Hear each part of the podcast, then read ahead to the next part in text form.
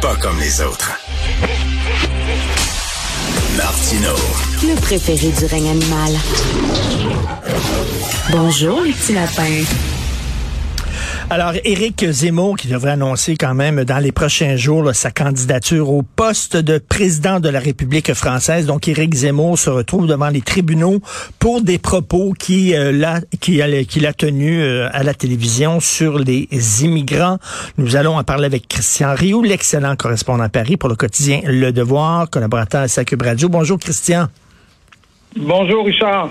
Alors, euh, écoute, il y a une différence, Christian, entre les et des. Alors, est-ce que Éric Zemmour dit les immigrants sont des voleurs, des assassins et des violeurs, ou il a dit des immigrants sont des voleurs, des assassins et les violeurs? Ce n'est pas la même chose.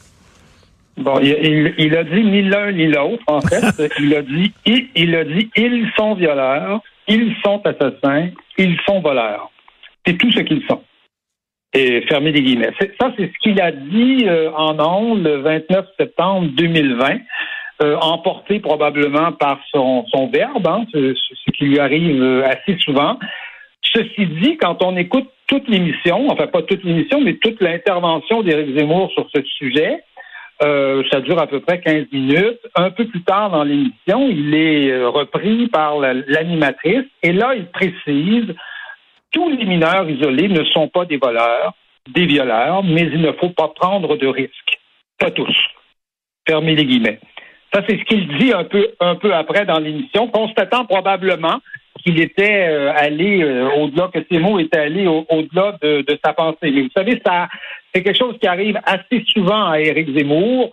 Euh, pas dans ses livres, hein, parce que dans ses livres, il est toujours extrêmement nuancé et il y en a, il y en a quand même écrit euh, un, grand nombre. Mais dans ses interventions publiques, il est souvent assez, euh, assez cassant et donc il, il, lui arrive assez souvent de faire ce genre. On peut, on, peut, parler de dérapage, mais quand on lui pose la question, vous voyez, il se rattrape. Donc, il dit presque les au début et après il dit des. Mais il a dit ça dans quel contexte? C'était au lendemain, quoi, d'une attaque terroriste?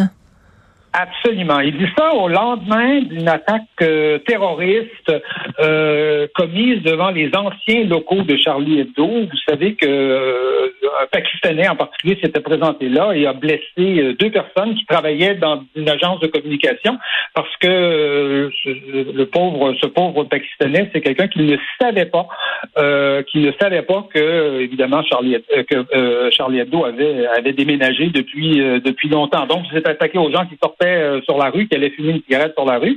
Et, et, le jour même, le lendemain de cet attentat, on apprend aussi que euh, ce jeune euh, pakistanais, c'est quelqu'un qui a été qui a été accepté en France comme mineur, justement comme mineur isolé, parce que la France accepte, vous savez, un très grand nombre de mineurs, ce qu'on appelle des mineurs isolés, des mineurs non accompagnés, qui arrivent sur le territoire français par toutes sortes, par toutes sortes de moyens. Euh, vous savez qu'en 2020, il en est arrivé 40 000. ah oui. C'est plus qu'une centaine par jour. On ne parle pas d'un petit phénomène là insignifiant. Là. On parle vraiment d'un phénomène euh, de masse. D'ailleurs, je peux vous je témoigner moi-même euh, à Paris. On les voit. on sait, on sait qu'ils sont là. On, voit dans les rues des jeunes euh, des jeunes noirs, des jeunes maghrébins traîner dans les rues et on voit bien qu'ils ne, connaissent absolument pas euh, euh, la ville, ils sont absolument pas familiers. Souvent, en général, ils parlent pas la langue. Mais, mais Christian, Christian, ils arrivent, ils arrivent isolés, donc non accompagnés, sans parents, mais ils vivent où? Qui les prend en charge ces, ben, ces jeunes-là?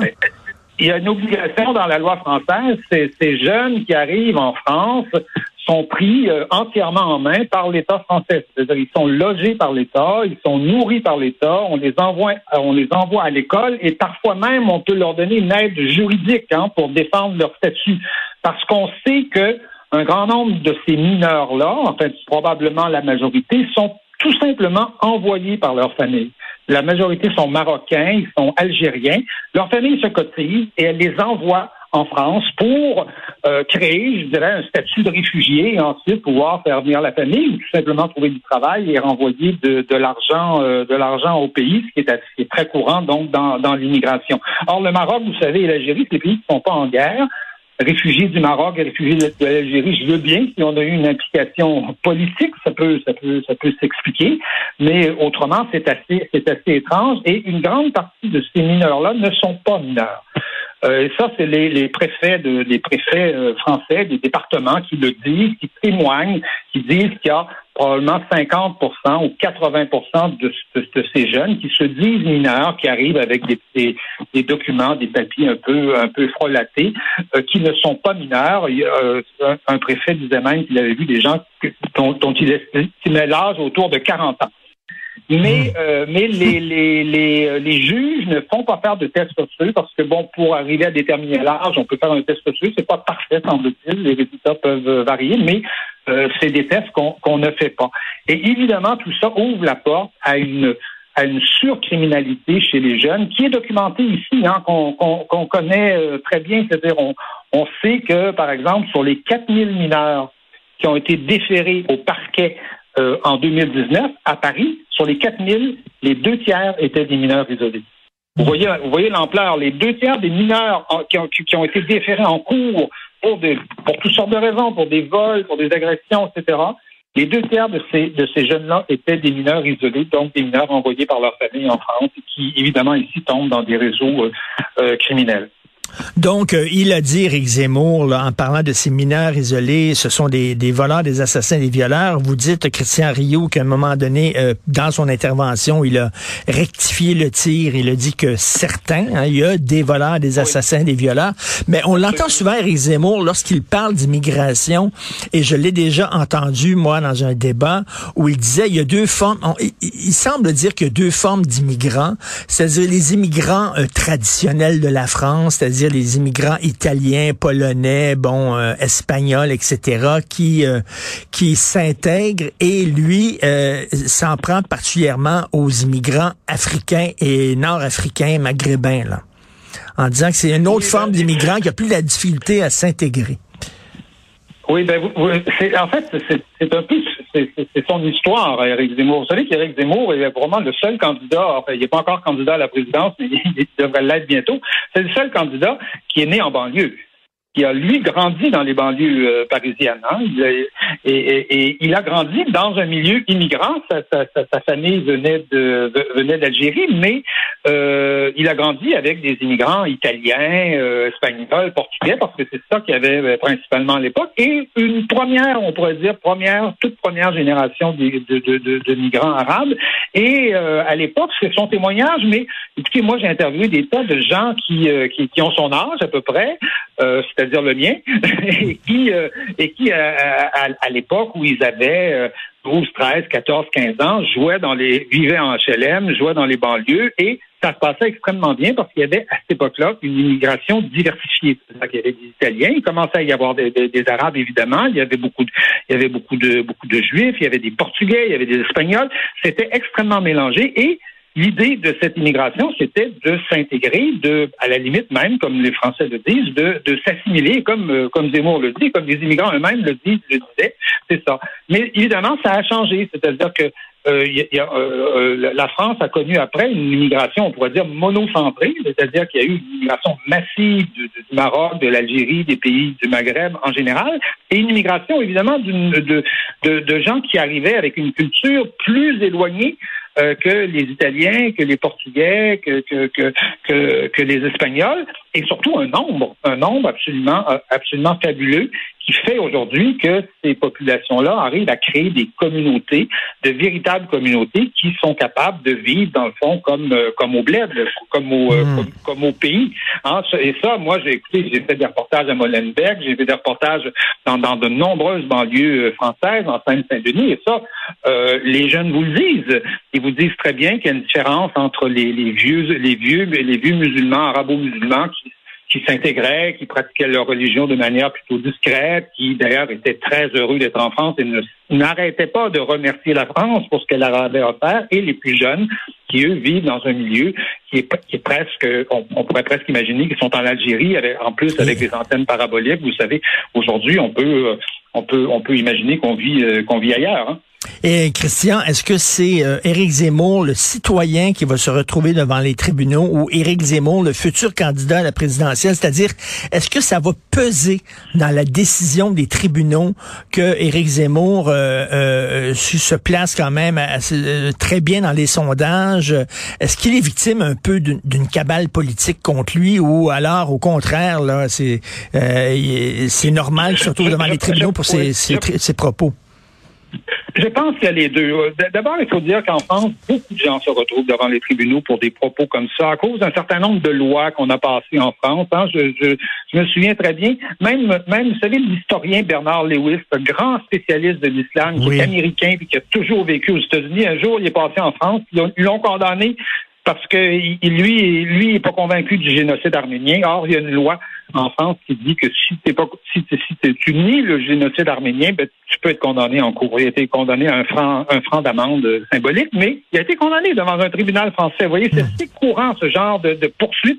Et les associations antiracistes, les ONG euh, sont tout le temps en train d'appuyer sur le piton, là, sur le bouton de, de, de, des procédures légales, donc entament des procédures, souvent des fois qu'elles abandonnent hein, en chemin euh, parce que parce que on sent que ça donne rien. Donc je pense qu'il y, a ce côté-là.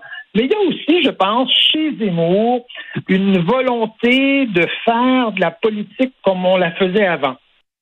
Euh, rappelez-vous les déclarations de René Lévesque sur les Rhodésiens de Westmount. Mmh. Hein? Mmh. Aujourd'hui, si François Legault disait ça, là, essayez d'imaginer ce qui, se passerait. et, et Zemmour, je dirais, est de cette époque-là. Euh, les déclarations que fait Éric Zemmour, c'est des déclarations qu'on peut entendre tous les jours de la part de Georges Marchais, par exemple, président du Parti communiste euh, en France dans les années euh, dans les années 60. Et Zemmour, est-ce que est-ce que ça va marcher? Est-ce que les gens vont être d'accord avec ça? Ils vont trouver ça intéressant? Ou est-ce que ou est-ce que ça va le tuer? Et, et, et, le, et, le, et le faire tomber? Les, les deux sont possibles, mais je pense qu'il a choisi de faire de la politique comme ça. Jusqu'à maintenant, en tout cas, c'est ça qui le distingue à peu près de tous les les autres candidats, ça entraîne certains dérapages. Effectivement, quand il dit que les mineurs isolés sont tous des violeurs, euh, il est obligé de corriger après, il est obligé de rectifier. Mais je pense qu'il a choisi d'avoir euh, d'avoir ce style-là d'homme politique, un style qui est, un peu disparu depuis une vingtaine ou une trentaine d'années chez nous comme euh, en France. Et Christian, rapidement, là, oui, il y a des propos euh, qui dérivent, euh, qui dérapent, qui décoiffent à droite. Il y en a aussi à gauche. J'ai vu hier sur les médias sociaux Raquel Garrido, qui est une porte-parole de Jean-Luc Mélenchon, qui parlait d'Éric Zemmour. Elle disait ses propos à Éric Zemmour nous empêchent de nous réconcilier avec les terroristes. C'est hallucinant qui a, qui a, grandi au Québec, hein, vous savez. Ah oui. oui, une partie en tout cas de son de sa de sa jeunesse. Oui, c'était c'était assez stupéfiant. Elle répondait à, Eric à Éric Zemmour en disant ça ça, ça nous ça va ces propos-là nous empêchent de nous réconcilier avec les terroristes. Euh, je voudrais qu'on a un peu les bras ballants, mais ça aussi, c'est assez courant du style de, Raquel Garrido qui, qui, fait ce genre de déclaration des fois un peu, euh, un peu hors norme, un peu historique, mais il faut dire que se réconcilier avec les terroristes, il y a eu beaucoup de beaucoup de beaucoup de gens qui sont intervenus en disant vous n'aurez pas ma haine, euh, etc. Donc alors que alors que dans la population, j'ai pas du tout le sentiment qui existe. La majorité des Français sont en colère contre ces terroristes et n'entendent pas et ne, souhaitent absolument pas se réconcilier avec les terroristes. Se réconcilier, avec les musulmans, mais pas avec les terroristes. Ben oui, non, non, c'est complètement hallucinant. Allez voir ça sur, Internet, vous allez voir que ça dérape, oui, à droite, mais ça dérape aussi solidement à gauche. Merci beaucoup, Christian Rio. On se reparle la semaine prochaine pour le lancement de votre livre. Très hâte de lire ça. On va s'en reparler. Merci beaucoup. Je, je serai d'ailleurs au Québec. OK. Super. Merci.